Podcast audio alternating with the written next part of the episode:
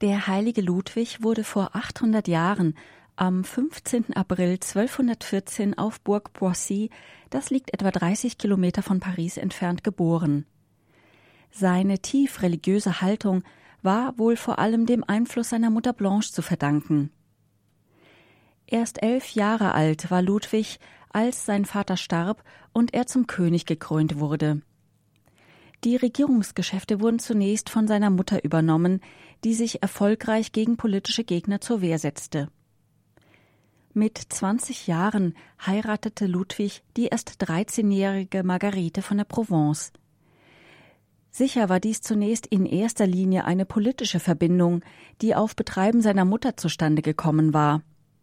Dennoch wurde, da sind sich alle späteren Berichte einig, die Ehe zwischen Ludwig und Margarete außerordentlich glücklich. Elf Kinder wurden den Eheleuten geschenkt. Ludwig soll ein liebevoller und fürsorglicher Vater und Gatte gewesen sein. Es war nicht einfach für Ludwig, seine Herrschaft zu festigen. Im Jahr 1240 kämpfte er gegen Heinrich III. von England, drei Jahre später gegen den Grafen von Toulouse. Dabei waren religiöse als auch politische Gründe gleichermaßen von Bedeutung. Großes Ansehen erwarb Ludwig sich durch seine Rolle während des 1245 stattfindenden Konzils von Lyon. Hier war er Vermittler in dem Machtkampf zwischen Kaiser und Papst.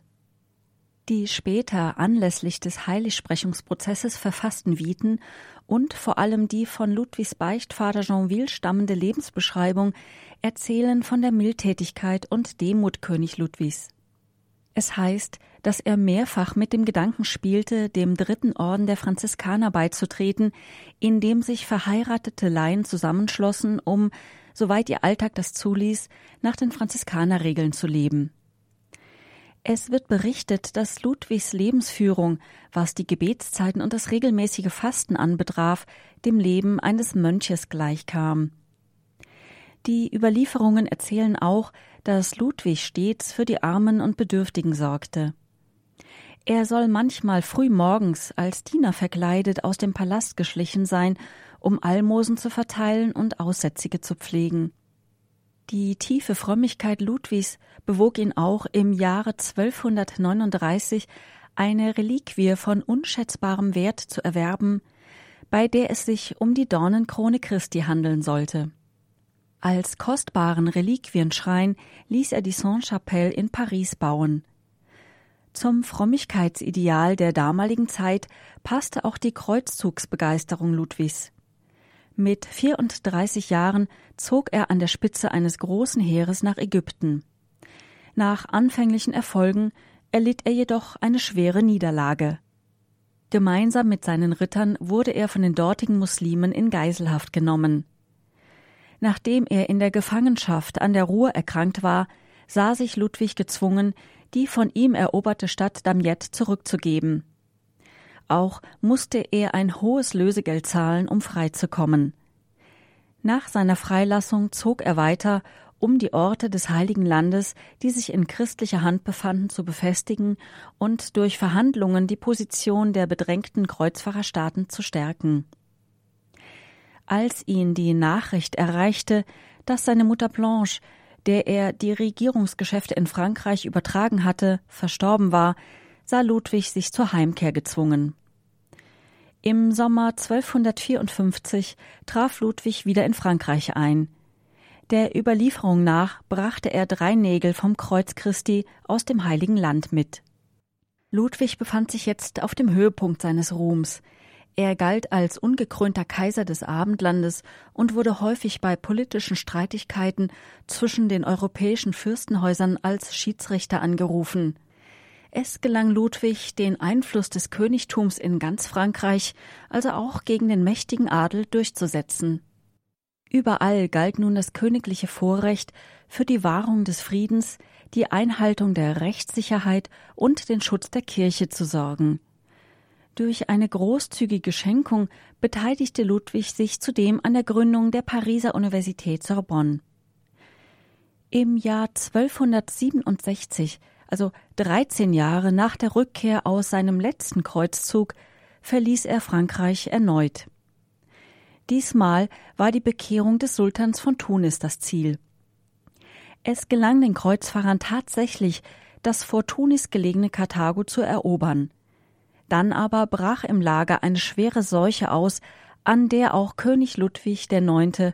am 25. August 1270 starb. Es heißt, dass er sich auf ein Lager von Asche betten ließ und dort mit kreuzförmig ausgebreiteten Armen starb. Bereits unmittelbar nach Ludwigs Tod geriet sein Bruder Karl von Anjou mit Philipp III. in einen Streit um den Ort der Beisetzung des königlichen Leichnams. Man erzielte schließlich den Kompromiss, dass das Fleisch durch ein Bad in einer Weinessigglösung von den Knochen gelöst werden und Karl die Organe seines Bruders erhalten, während Philipp III. die Gebeine mit nach Frankreich nehmen sollte. Heute befinden sich Ludwigs sterbliche Überreste in Saint-Denis und sein Herz wird in einer Urne im Dom von Montreal auf Sizilien aufbewahrt. Von Zeitgenossen gelegentlich auch als Mönchskönig getadelt, gelangte er bereits zu Lebzeiten in den Ruf der Heiligkeit, der mit seiner Heiligsprechung 1297 auch von der katholischen Kirche anerkannt wurde. Die Patronate des Königs zeigen, dass er gleichermaßen von arm und reich verehrt wurde.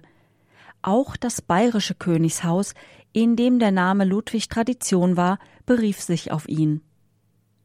Viele Städte wie Paris, Poissy, München, Saarbrücken, Berlin, Saarlouis und alle anderen Städte mit Louis oder Ludwig im Namen berufen sich auf ihn. Weiterhin ist er Patron der Wissenschaft, der Blinden, Pilger, Reisenden, Kaufleute, Bauarbeiter, Steinhauer, Maurer, Zimmerleute, Anstreicher und vielen weiteren. In der Kunst wird Ludwig IX. als König mit den Machtinsignien Krone und Zepter sowie dem Mantel eines Fürsten gezeigt. Ein Kreuzstab oder ein Kreuz auf dem Ärmel weist ihn als Kreuzfahrer aus. Als weitere Attribute hat er meist die Reliquien bei sich, die er im Laufe seines Lebens erworben haben soll. Die Dornenkrone und drei Nägel vom Kreuz Christi. Ludwigs Handeln als Mensch und König war einer tiefen christlichen Frömmigkeit verpflichtet. Damals wie heute gilt er als Idealtypus eines christlichen Herrschers.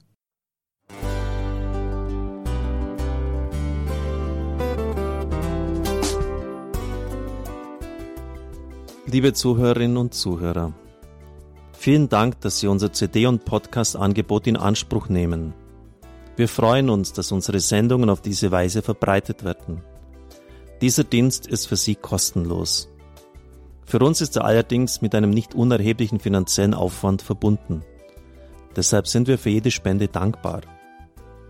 Alle Bankverbindungen unserer Spendenkontos können Sie über unsere Homepage horeb.org unter dem Menüpunkt Spenden einsehen. Dort besteht auch die Möglichkeit, online zu spenden. Natürlich nach den neuesten Sicherheitsstandards.